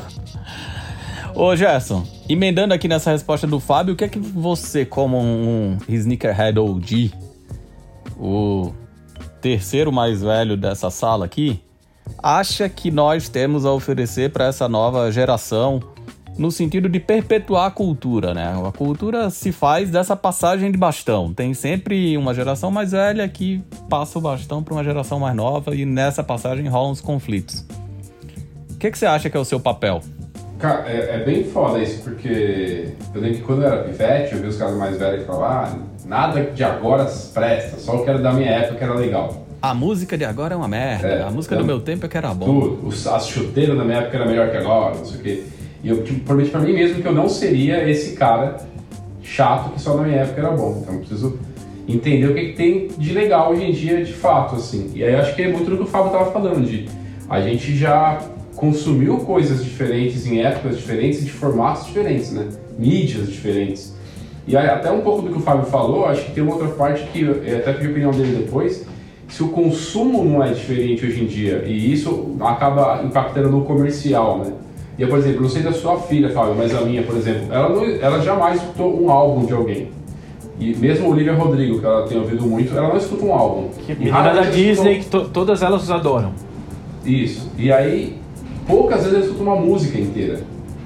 Então, tem essa, esse lance da galera fazer música de dois minutos, por exemplo, para poder ter mais é, repetições. E aí, acho que fazendo um paralelo com os tênis, é, é meio que disso, assim, de. é, hoje em dia, o consumo de quantidade é muito importante para a galera que gosta de tênis, né? Tem que se mostrar que. Tem até os comentários de quantos tênis você precisa ter para se tornar um sneakerhead, sabe? Então acho que o nosso papel nisso tudo é, é de, eu acho que sem querer pagar de cagar regra de professor, mas de ensinar a partir de tudo que, que a gente viveu. Tipo, cara, você não precisa ter 10 tênis para ser sneakerhead, só precisa gostar de tênis. Sim. Você não precisa ficar ouvindo os 15 segundos de cada música, sabe? Tipo, para, entende o que a pessoa quis fazer, entende por que, que é esse álbum. Eu acho que o nosso papel é disso, assim. É meio foda falar que hoje em dia eu sou o cara mais velho, mas, mas de fato eu sou, né? Tipo, e porra, tem minha filha que eu tenho que educar em todos os sentidos. Então, Verdade. acho que o nosso, nosso papel é isso, é de falar, ó, beleza, hoje em dia é assim, na minha época não era. Será que tá certo hoje? Será que na minha época era certo? O que, que é certo? Porque, tipo, eu ouvi os caras mais velhos falando e eu não concordava com eles naquela época. Por que, que minha filha tem que concordar comigo hoje? Verdade.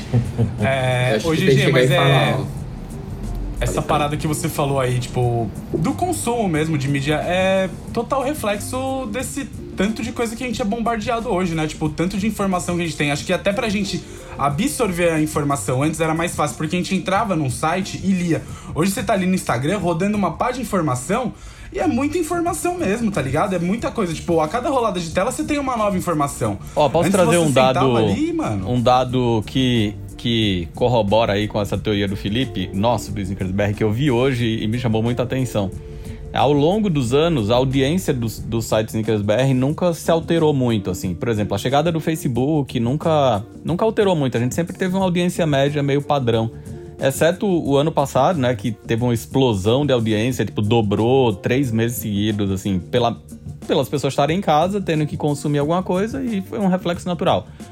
Mas uma coisa que se alterou muito ao longo dos anos na audiência do Snickers BR foi o tempo em que as pessoas ficam dentro do site. No começo, a gente já chegou a ter navegação média de 7 minutos. Uau. As pessoas passavam 7 minutos dentro do Snickers BR, lia uma nota, lia outra, lia outra, lia outra. Hoje em dia, a média do último mês foi 1 minuto e 1 segundo. Ou seja, a pessoa entra, lê uma notícia e vai embora. Porque não tem mais tempo de consumir. Não tem tempo de ouvir uma música que passe de dois minutos, não tem tempo de ler. Por outro lado, a gente vê uma, um, um movimento contrário a isso, né? Os sites internacionais e até a gente investindo cada vez mais em conteúdo parrudo, assim, De em longa duração. longas que, beleza, você não lê naquele um minuto que você entra, mas você entra várias vezes de um minuto pra ler a mesma coisa. Então você vai lendo picotado. É E tipo assistir o irlandês no Netflix. É, ou 20 dias, porque é um filme de 5 horas. É um, seria, é, É, um é seriado, é- assim como os da Disney agora. São, na verdade, são filmes Então, de é isso, horas. é isso que eu ia falar isso. A Marvel tá fazendo filme de 5 horas para as pessoas consumirem 40 minutos por semana, porque tá todo mundo, apesar de em casa ainda, a maioria, nessa coisa frenética de consumir picado, né? Jaime Ha, o que é que mais incomoda você nas gerações que vieram depois de você no que se refere às culturas que você consome? Eu nem tô falando só de tênis, assim. O que mais você gosta de consumir? Eu, eu prefiro ser um velho reclamão do que passar vergonha na internet falando que eu fiz uma coisa que eu não fiz. Tá rolando isso? Ou que eu sou responsável por uma coisa que eu não fui eu, que eu não tenho crédito.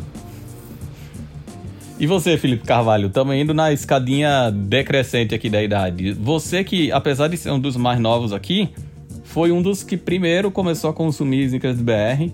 Lá no comecinho, acompanhou várias modificações de internet Desde o blog. 2.0, quando era o blog cheio de comentários, passou pelo fórum. E a gente tá vendo a cultura dos fóruns voltar, né? Discord nada mais é do que um fórum. Reddit nada mais é do que um fórum versão turbinada 2021. Mas o que é que incomoda você nessa nova geração de consumidores das culturas que você gosta? Eu acho que é justamente esse fato de, tipo, você sempre ter a informação meio incompleta, sabe? Tipo, isso aí é uma parada que eu vejo até em mim. Tipo, muitas coisas eu só sei pela metade. Tipo, antes eu, quando a parada, sei lá, tava efervescente em mim do negócio de tênis e tal, e eu era mais novo e tinha mais tempo pra consumir esse tipo de conteúdo, eu entrava lá e lia e tal. Mas é isso, tipo, o consumo rápido, tipo. E não é uma culpa só dessa geração, é, é, tipo, a gente tá sendo empurrado pra esse tipo de. de Consumo. consumir o, o conteúdo dessa forma, sabe? E o que me incomoda é justamente isso, tipo, da informação sempre tá pela metade. Tipo, não, a parada não vir completa. E às vezes, sei lá, E às muitas vezes a soberba da disseminada- pessoa, do, a soberba do jovem. Então, às vezes disseminada desse jeito errado, né? A pessoa consome metade e dissemina só a metade. E aquela metade vai se diluindo em metades cada vez menores. E tem um bagulho também que é, eu vejo. Minha filha fala às vezes, eu vejo outras crianças dela falar, mas tipo, ah, mas não precisa saber tudo isso pra. Não precisa saber tudo isso de tênis, ah, não precisa saber tudo isso de história. Ah, não precisa saber tudo isso de português. De não se aprofundar. De não se aprofundar em nada. Aí eu não sei se é um bagulho meio que da idade, ou se vai ser uma geração nova, que, ah, beleza, não precisa saber muito de nada. Vai fazer o que da vida? Tipo, vai viver de arroz e feijão? Sabe? Não, mas então, não precisa saber muito de nada, mas sabe pouco de tudo. Então acaba tendo talvez mais flexibilidade do que a- uma geração como a nossa que virou. Hoje eu tive essa conversa na hora do almoço com um casal de amigos que veio de Recife, dentistas assim como eu, que a minha amiga quebrou o pé. E ela foi no ortopedista que não fez o procedimento e encaminhou para um segundo ortopedista especialista em pé. Então, assim, ortopedista tem especialista em mão, especialista em pé, e aí, especialista em dedo da mão, em dedo do pé. Então, é uma geração, era uma geração de muito especialista do especialista do especialista.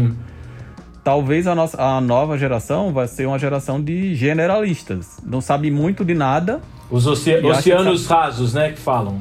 Ou sabe um pouco de tudo. Então, não sabe muito de nada, mas sabe um pouco de tudo. Chega uma hora do agora tem que usar uma vacina, faz o quê? Ah, pega uma, uma, uma ampola aí, pega um êmbolo, uma agulha. Ah, não Não, eu acho que tudo tem, eu acho que tem, gente. tem- acho que tem áreas técnicas que eh, o processo não permite uma mudança nesse grau aí. Acho que a gente É, mas acho que tem essas coisas da, da economia criativa que a gente tem visto cada vez mais isso. Assim, as bio de Instagram, a pessoa é diretora de, diretor criativo, designer, músico, fotógrafo. E pra, e pra eles tá tudo bem ser assim, né? Aí eu quero agora fazer o contraponto com o mais novo desse fórum aqui, que é ao mesmo tempo um dos que tem a cabeça mais velha. Designer. o que é que tem. O que é que tem de positivo nessas novas gerações de sneakerheads e de adeptos da cultura urbana em geral? O que é que você acha? Pra ele não ficar só reclamando assim, o que é que é legal? Aí você falou com a pessoa errada, que positivo não tem nada, mano. Por isso que eu perguntei. Mentira, não. que é o mais novo tem a cabeça de mais velho. Ah, acho que sempre traz coisa nova, traz. Faz com que o mercado, de certa forma, cresça, né? Quanto essa molecada é o que tá fazendo. criando um volume, né? De certa forma. É, a coisa tá, querendo ou não, sendo popularizada. Não sei por quanto tempo vai ficar popular, né? É, mas sei lá, é engraçado. Todo.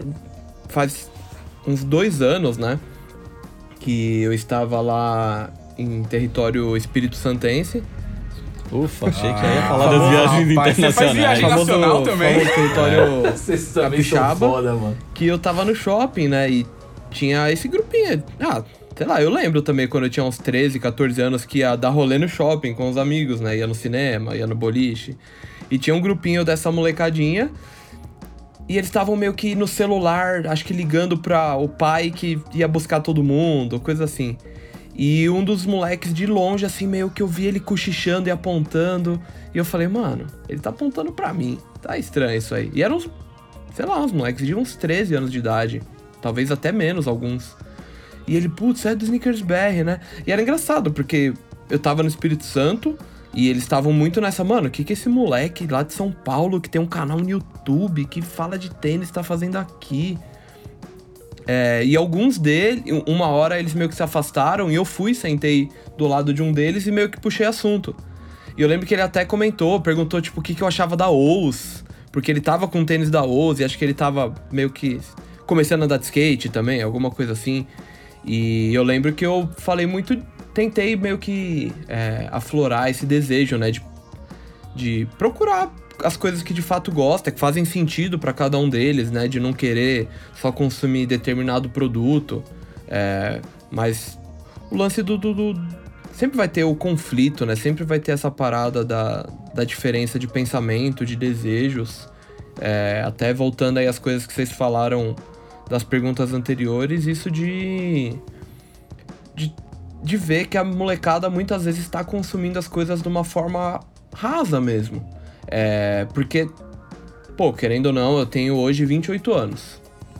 É, a inter... Comecei a mexer de fato na internet perto dos 15, que é quando eu comecei a ter a banda larga mesmo, mas um pouquinho antes. Quando parou de beber, assim, É. naquela mesma época. Mas um Caramba, pouquinho uma época. antes, tava ali, né? Esperando da meia-noite pra conseguir usar a internet de Internet escada de escada. decentemente e tal.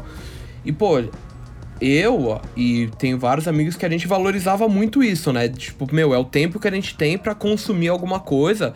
Eu lembro de ficar, meu, seja no Wikipedia, seja num blog, seja num site, de Na procurar. Deep Web. É, tipo, que de- Você sabe coisas da internet que ficava- até você Deus ficava duvida. procurando. E, e querendo ou não, lógico, não era. Não tinha YouTube na época, né? Então era a forma da gente adquirir esse conhecimento, né? Então era lendo, lendo, lendo, lendo. E. E era uma época que muitas informações eram escassas, né? Tipo, tinha muitas coisas que a gente tinha que buscar em outra, em outra língua, em outro idioma. Então a gente usava o quê? Google Translate. O Google Translate era muito pior do que é hoje. Mas a gente, tipo, a gente se virava. Eu me virava. E hoje é muito foda ver, às vezes, nos comentários do Sneakers BR, o bagulho tá escrito na legenda. E a pessoa não se dá o trabalho de ler a legenda de duas estrofes, mano. É, então, o, o que me incomoda é ver que muita gente consome as coisas de uma forma muito rasa e que perderam um pouco desse, dessa sede mesmo. É, mas ao mesmo tempo, eu sei que no fim das contas a gente tem, a gente também só enxerga a superfície das coisas e tem muita gente que não tá interagindo no nosso Instagram, no nosso YouTube e afins, que compartilham dos nossos desejos por procurar as coisas mais a fundo e que elas não simplesmente não se manifestam. Então, de qualquer É, eu ia falar isso. de que qualquer forma, o nosso papel é esse, da gente é, tentar realmente. Continuar É. alimentando quem quer se alimentar. Exato, a gente É deixa isso. muito claro e, por isso. consequência, o- os outros vão pegar alguma rebarba. Eu ia falar isso, que se eu vejo alguma coisa de positivo, é o volume. Porque eu acho que, assim, quanto mais gente se aproxima, no final das contas, nem todo mundo vai ficar. Mas maior a chance de ficar uma parcela considerável de pessoas que vão perpetuar aquela cultura. Uhum. Então, assim, vai passar a moda de quem só se aproximou dos Jordan pelos TikTokers, mas sei lá, se foram 100 e ficarem 10 daqueles e continuarem interessados na cultura, eu acho que já tá valendo. E que esses 10 saibam quem é o responsável por eles gostarem, né? O Miguel. Tem que apontar o Aqui, cara. ó. Aqui, ó. Até tô com o boné dele hoje, ó. Mickey Jordan, é o, é, ele é o mesmo. cara, mano. Não, isso aí no mundo inteiro, mas, Mas, no Brasil. Afinal É. de contas, é o Mickey Jordan ou o Bart Jordan? É os dois. Hoje eu tô no, no clima de, de mistura. Hoje eu tô no clima. Mistura do Brasil com o Egito. Mas aí, pra gente encerrar esse assunto que renderia muitas horas de discussão, e eu não quero que fique essa imagem do- dos velhos reclamão, porque eu não sou, de fato, eu não acho que a gente é assim, não é só os velhos reclamão, tá falando dos pontos, tentando falar dos pontos positivos, dos pontos negativos. Acho que algumas coisas são inegáveis, como essa cultura do consumo picotada, né, que o Gerson falou. Acho que é uma coisa muito TikToker e que vai piorar agora porque o Instagram anunciou que não é mais uma rede social de foto. O Instagram anunciou basicamente que é uma rede social de vídeos engraçados, de produtores de conteúdo e de compras. O Gui tá Então, fudido. O Gui agora vai ter que fazer Ah, tá dancinhas todo pra mundo alimentar o fudido. Instagram. No fim das contas, é... todo mundo vai ter que literalmente se virar nos 30. Ó, nossa, será que o Faustão foi o precursor do TikTok? Visionário, se né? vira É. nos 30? Que era 30 segundos, né, pra, pra se virar. Tá pegando fogo. Tá pegando Né, fogo, o, bicho. como que é a dança do gato? É, é o gato, louco. pô. dança do gato louco. O Faustão tá fazendo falta, né? Bom, mas pra encerrar, como eu ia dizendo, eu quero saber de cada um de vocês qual é o papel dos Sneakerheads OG nesse atual cenário da cultura dos tênis. Acho que é, acho que é muito desse lance de de apresentar Continuar gostando dos e tênis e da história que eles e contam. apresentar a coisa como de fato uma cultura ou pelo menos como um, um conglomerado de muitas culturas, é um ponto de encontro de várias culturas, né? Então, acho que é isso de falar para as pessoas é, ah, conseguir demonstrar, né, da onde que veio esse nosso interesse e que caso elas também esse, esse interesse também seja um despertado nelas, que são bem-vindas.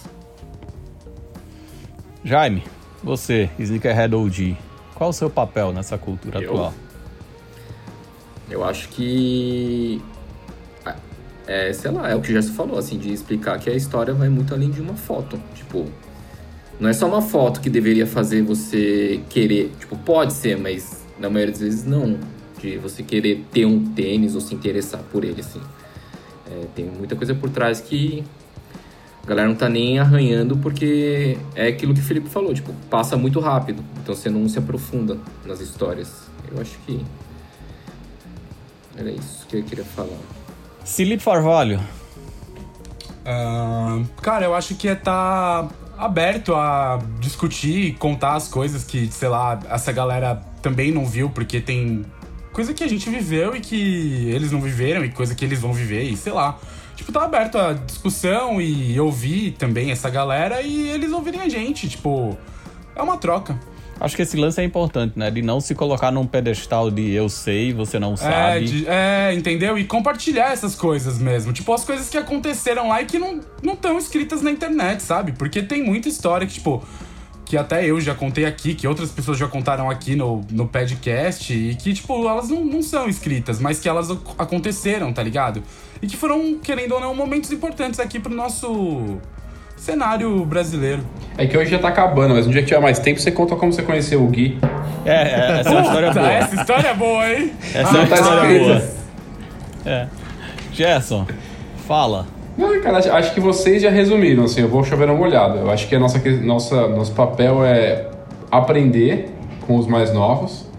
E aí, como a gente vai ter mais, mais conteúdo por, por ter vivido mais tempo, tentar resumir isso e, e tentar explicar para quem quer entender. E aí os dois juntos construírem um universo melhor. Acho que o maior desafio pra gente, principalmente como enquanto produtores de conteúdo, é encontrar o formato de passar essa mensagem sem ser o tiozão chato que acha que sabe tudo, né? É, é, assim, não cair na armadilha da dancinha de TikTok, mas não virar o, o chatão que não vai que vai dizer eu sei e você não sabe e só o que eu sei interessa. Acho que uma coisa Aí... que essa molecada tinha que perder rapidinho, sem querer te cortar te cortando, é que chamar a gente de tiozão reclamão tem um grande equívoco que é reclamão eu sempre fui desde novinho. Eu só fiquei tiozão. Eu sempre fui tá chato. Tá ficando. É. Tá ficando. Aí eu queria encerrar com a opinião do Fábio, que assim, de, deste time aqui, é, querendo ou não, se assumindo ou não como tal, o Sneakerhead mais OG, porque eu me lembro da primeira, do meu primeiro contato pessoal com o Fábio, eu já conhecia vida e obra de parte 1 e o primeiro editor da revista que trabalhou comigo, o Léo, era muito, muito fã do Fábio e seguia no Twitter e sempre falava do parte 1, parte 1. E eu, da minha ignorância lá de Recife, conheci parte 1 do, do projeto do Brasil Custom Series e tal. No, depois é que eu fui conhecer as outras coisas. Mas eu me lembro que quando a gente tava produzindo a primeira revista SBR, o Narciso da Ouse me mandou mensagem falando, ó, oh, a gente vai lançar o tênis do parte 1, tal, vamos fazer uma matéria. E aí eu falei, puta, vamos fazer matéria. Ele falou, ah, eu vou pedir para alguém entregar o sample do tênis aí onde você tá, me passa o endereço. Aí eu passei o endereço, achei que era um alguém X, aí me interfonaram e falaram, ó, oh, tem uma pessoa aqui querendo entregar uns tênis para você. E eu tava, sei lá, fazendo alguma coisa da revista, eu falei, não, beleza, pede para deixar aí, depois eu pego. Aí falou, não, ele falou que quer que você desça. Aí eu desci, era o Fábio.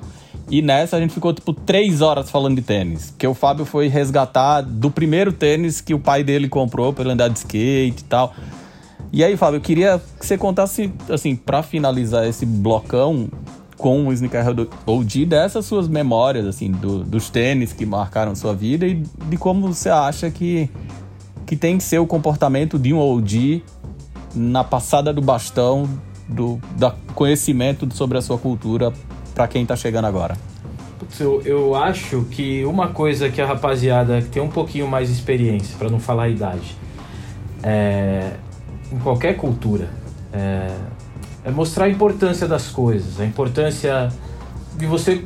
A primeira coisa é a importância de gostar do que você faz. Se você coleciona tênis, ah, o termo não é colecionar. Putz, eu curto o design de tênis. Eu vejo um tênis que eu acho bonito, eu compro e procuro me informar sobre toda a história daquele produto, etc e tal. As coisas que a gente já conversou, Ricardo. É, os produtos têm uma alma, né? São pessoas trabalhando. O cara pensou naquela cor, naquele corte ali no cabedal e tal. Então, uma coisa que eu aprendia com meu pai, é, sigo aprendendo com ele. Meu pai era um cara muito tranquilão, muito humilde. Então a parada dele era assim, putz, ele sentou comigo para explicar, para eu explicar para ele por que, que o tênis rainha futebol de salão não ia dar para eu andar de skate do mesmo jeito que o, o Airwalk, que na época custava quase 100 dólares. Tudo bem que o dólar era um real e pouco. É, mas eu tive que explicar isso para pô, mas esse tênis não dá, porque esse aí eu vou lá e compro lá na, na cooperativa, até perto da sua casa, Gerson. Vou lá na cooperativa, eu compro três pares para você, você tem um mês e meio, dois meses aí. Se tênis na lixa vai embora muito rápido, vai comprar um tênis de 100 dólares. Eu falei, não, pai, mas esse tênis foi desenhado para isso. Então, é, talvez seja um pouco a arte do convencimento. Mas eu tive que explicar para o meu pai por que, que eu tinha que usar aquela coisa específica. E eu lembro de todas as histórias, de quando eu comprei o AC300 da Adidas porque o Beto Ordai, um skatista do centro de São Paulo, usava. Quando eu, eu é, o Marathon lá da Adidas, meu irmão comprou e eu queria também. Aí, primeiro tênis que eu tive de um tenista preto, do Yannick Noah. Era o tênis da Lecoq Sportif. Então eu lembro de todas essas coisas e acho que é aquela história. O Sabotage tem uma história muito engraçada, uma coisa que ele falava que é muito legal e acho que tem a ver com tudo isso que a gente vive aqui, nos tênis, no skate, na música. Que ele falava: Porra, Rudinho, na minha época lá que eu comecei a rimar lá com seu irmão, o bagulho não tinha o um nome, era só uma criatividade. Então tem muito disso. Eu não sabia que eu era um sneakerhead. O termo não existia, mas é, o fato de eu acompanhar a carreira do Yannick Noah, um tenista preto, francês, porque ele tinha um tênis, esse tênis não vendeu bem no Brasil e tinha baratinho na Dick Calçados, na Silva Bueno, no caminho de volta da escola, sabe? Por conta disso, é, eu ia buscar as informações e não existia internet, não tinha muito como saber, era uma parada meio é, é, você não tinha como saber. Sabia que, ah, tal, domingo no show do esporte vai ter uma partida de, de, de tênis com o Yannick Noah. Aí você assistia lá com meu pai no Luciano do Vale falando, o Yannick Noah jogando e ele usando o tênis que eu tinha comprado baratinho ali na loja de perto de casa. Então, é, todos, eu falo da história das, da alma dos produtos porque todo produto ele ajuda a contar uma história. Então tem aquele, pô, eu já assim, fala para vocês, eu não tinha grana, cara, eu já usei Lecheval. Então, quando eu fui para os Estados Unidos a primeira vez, uma das primeiras coisas que eu fiz foi comprar um Reebok cano alto, que era o que eu não tinha nos anos 80 que eu tinha que usar o. Oh, e essa foi uma das primeiras histórias que você me contou, que quando você viajou, você trouxe o look do NAS da capa do disco Todos... pra você e pro seu irmão. Pô, do, do, nossa, quando eu comprei o ACD, o, igual o Nike o, que o, que o NAS tinha usado, eu liguei pro meu irmão falei, Júnior, achei aqui, comprei logo. Júnior, pra quem não sabe, é o Happy Hood. Eu comprei logo quatro pares. Eu falei, ó, oh, Júnior, é 9,5, eu comprei. Se calça 10 é o 9,5. Tô comprando 2,10, 2,9,5. Agora a gente vai ter esse negócio. Porque não tinha aqui no Brasil, era mais difícil. Mas eu percebo que até a minha história, de repente, de começar a desenhar tênis e tal, veio porque quando eu era mais novo, eu queria ter os tênis, mas eu não tinha grana. Eu estudava numa escola cara e eu não, assim, minha família não tinha tanta grana e eu sabia que eu não podia, não podia ter nota baixa e não podia abusar, né?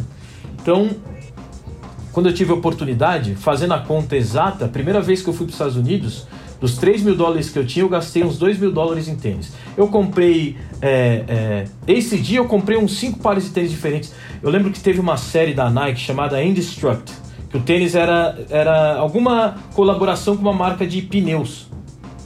E aí. Voltou essa. Voltou? Pra, pra terror. Voltou? Ano passado voltou para terror dos. Voltou, foi um do meu pior do ano. Sério mesmo? Mas eu lembro que eu comprei esse tênis o solado tinha uma garantia de 3 anos. Né? Não, voltou só o nome da série. É Indestruct, tem de novo? É. Uau, vou procurar. Teve. Vou procurar, vou procurar. Não, não procura não, fica sem. É, tá né? ruim. Tem coisa que é melhor não ver. Mas enfim, resumindo, a história é que a, a gente tá contando nossas histórias de vida a partir das coisas que a gente decide usar, seja um boné, uma camiseta, um tênis. E tem muita, tem uma rapaziada pesada do skate que não tinha os tênis da hora nos anos 80 e 90. Sabia da existência dos tênis legais, mas não tinha como comprar. Então, esse é o cara que está aí na galeria hoje em dia para comprar um tênis de 800 reais. E hoje ele tem grana para comprar. Então, é, é, se tem algo que a gente pode mostrar para essa rapaziada mais nova, é que as coisas têm história. Você está contando a sua história também a partir do que você está calçando, a partir do que você está vestindo. E eu acho que isso é o mais importante, assim, né? Porque, pô, tem, tem amigo nosso que é, é, tem uma piração, ah, tal cara tem tal tênis, preciso ter também. Eu não acho que é isso. Eu acho que tem os tênis da minha infância que eu não tive, que quando eu ganhei, ganhei grana eu fui buscar e eu sei a história deles. Eu acho que isso que importa. Isso eu posso é, levar adiante e conversar com pessoas até mais novas que eu. E com essa filosofia de vida das coisas têm alma, dos produtos têm história, e é, acho que esse é o maior legado que a gente pode deixar para as novas gerações. Só me resta dizer que acabou. Ah. Esse foi o foi décimo podcast de 2021. Uma conversa muito boa. Mais um dos podcasts com selo Snickers BR de qualidade. Daqui 15 dias a gente tá de volta no seu agregador de podcast favorito e também para quem nos assiste no nosso canal no YouTube. Mas antes de dizer tchau definitivamente, Gerson, homem dos recados, vai soltar a braba, lançar Bom, a braba. Tem o SneakersBR no nosso site, né? Que é o www.sneakersbr.co. Tem no Instagram, que é o tanto quanto no Twitter. E tem outros vídeos no nosso canal do YouTube, para você que está assistindo no YouTube, para você que está ouvindo o podcast, vai lá no YouTube e procura por SneakersBR, além do WSneakersBR, que é a nossa plataforma feminina, ou para quem tem pé pequeno e quer consumir esse tipo de conteúdo. Além disso, Felipe Carvalho, o que mais tem de SneakersBR espalhado por aí?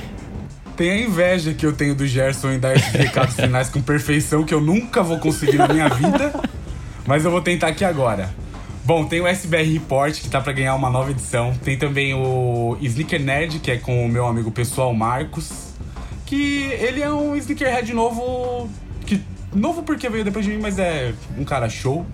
Cara. Tem também o Estagiário Tá On, que é o programa ali do nosso estagiário, que normalmente ele tá ali no Twitter, mas aí uma vez por semana, ou a cada duas semanas, agora não tô lembrando. Uma vez por vai quinzena. ali pro YouTube. Isso. E tem a revista SBR 16, que logo menos tá por aí. Tem também o calção de histórias oh, da Thaís, né? Eu não falei pra não errar o nome. Obrigado, Ricardo. Calçando Histórias, que é o podcast onde a Thaís tem contado a história de grandes ícones da cultura sneaker. Então já rolou Superstar, já rolou Stan Smith, já rolou.